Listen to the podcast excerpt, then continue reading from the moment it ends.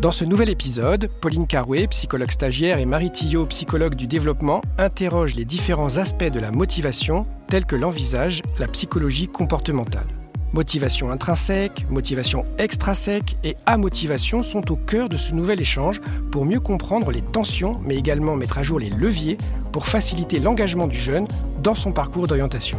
Bienvenue dans le coin de la psy, une série inédite du podcast Être prof qui observe l'orientation avec les jumelles de la psychologie développementale.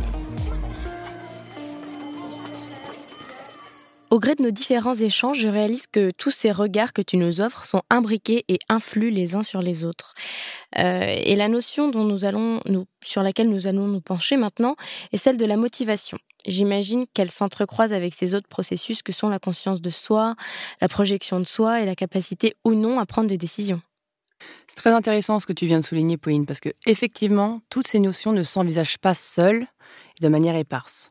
Elles jouent les unes sur les autres et s'influencent au cours de toute notre vie et des rencontres et des événements que nous avons.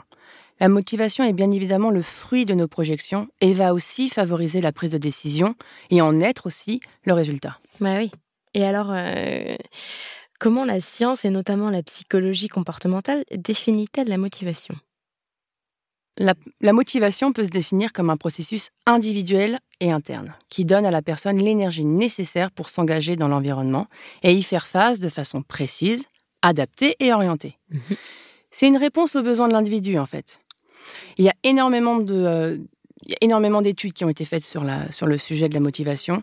Donc, moi, je, je, pense que nous allons nous concentrer sur trois notions importantes qu'il faut retenir ou tout du moins comprendre sur la motivation. D'accord. D'abord, il y a une chose à bien comprendre, c'est qu'il y a différents types de motivation. D'abord, tu as, la motivation intrinsèque, interne. Ensuite, tu as la motivation extrinsèque, externe. Et puis, il y a surtout, je pense, une, une idée qui est importante pour les enseignants à bien comprendre, et d'ailleurs, je pense qu'ils s'y confondent souvent, c'est la motivation. En un seul mot, à motivation. On y reviendra dessus. D'accord. Super.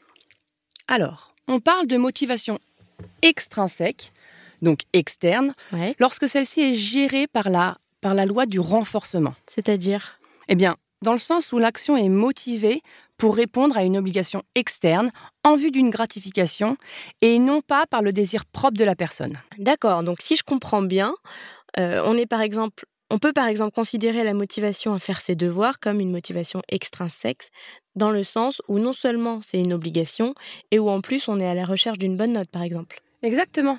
Et pour aller plus loin, le, renforcement peut être positif à travers des compliments, les encouragements, les récompenses, les bonnes notes, comme négatif, par exemple des menaces, des découragements et un soudoiement aussi. Ah ouais, d'accord. Non mais je vois bien, je comprends.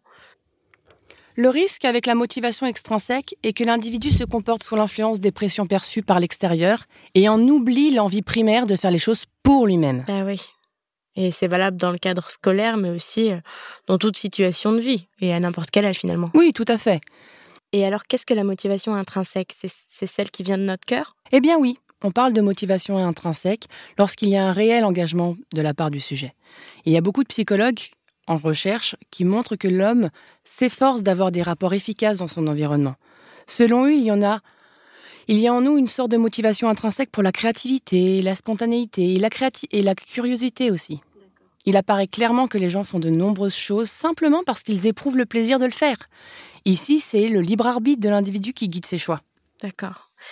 Ok, donc la créativité, la spontanéité, la curiosité, c'est très intéressant de se rendre compte de ça. Pouvoir évaluer nos comportements, voir s'ils répondent à une envie qui nous est propre ou à une expression ou à une pression externe. Et j'imagine que ça change pas mal de choses euh, dans le bien-être de l'individu. Ça change tout, oui.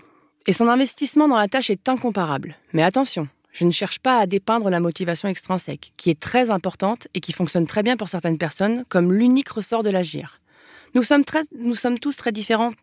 Et pour certaines, la pression et l'attente des autres est insupportable. Tandis que pour d'autres, elle s'avère relativement nécessaire. Oui, j'imagine.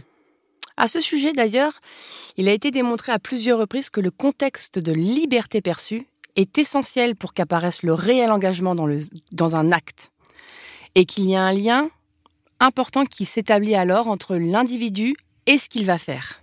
Ah oui Et ce qui signifie que se sentir libre d'effectuer quelque chose ou le fait de le choisir par soi-même augmente la motivation intrinsèque et donc la probabilité de réaliser cet acte en question. Absolument. Et comment pouvons-nous faire dans le cadre de l'éducation à l'orientation? Le concept de motivation est ambigu. Dans le cadre d'une aide à l'orientation, nous préconisons de s'appuyer de manière équilibrée et éclairée entre la motivation extrinsèque et la motivation intrinsèque. L'étayage et la réassurance sont nécessaires et essentiels, mais il faut aussi prendre en considération que pour qu'une orientation soit stable et épanouissante, et aussi assez et motivante, un sentiment de contrôle et d'engagement doit être ressenti par les jeunes. Il faut essayer de leur faire prendre conscience qu'ils sont libres, autonomes de faire leurs choix et qu'ils sont capables de pouvoir après acter dans le sens de leur choix. Ouais, d'accord. Et tout à l'heure, tu nous as parlé d'amotivation. Euh, est-ce que tu peux nous en dire un petit peu plus? Oui, tout à fait. Desi et Ryan sont deux chercheurs qui ont énormément travaillé sur la question et qui ont proposé le concept d'amotivation. Cette dernière est caractérisée par un état de manque d'intention d'agir. Simplement, l'individu n'agit pas du tout ou agit sans intention. C'est une forme de neutralité passive en somme. Oui, je vois bien. Oui, ce qui arrive souvent, j'imagine. Tout à fait. À motivation en un seul mot.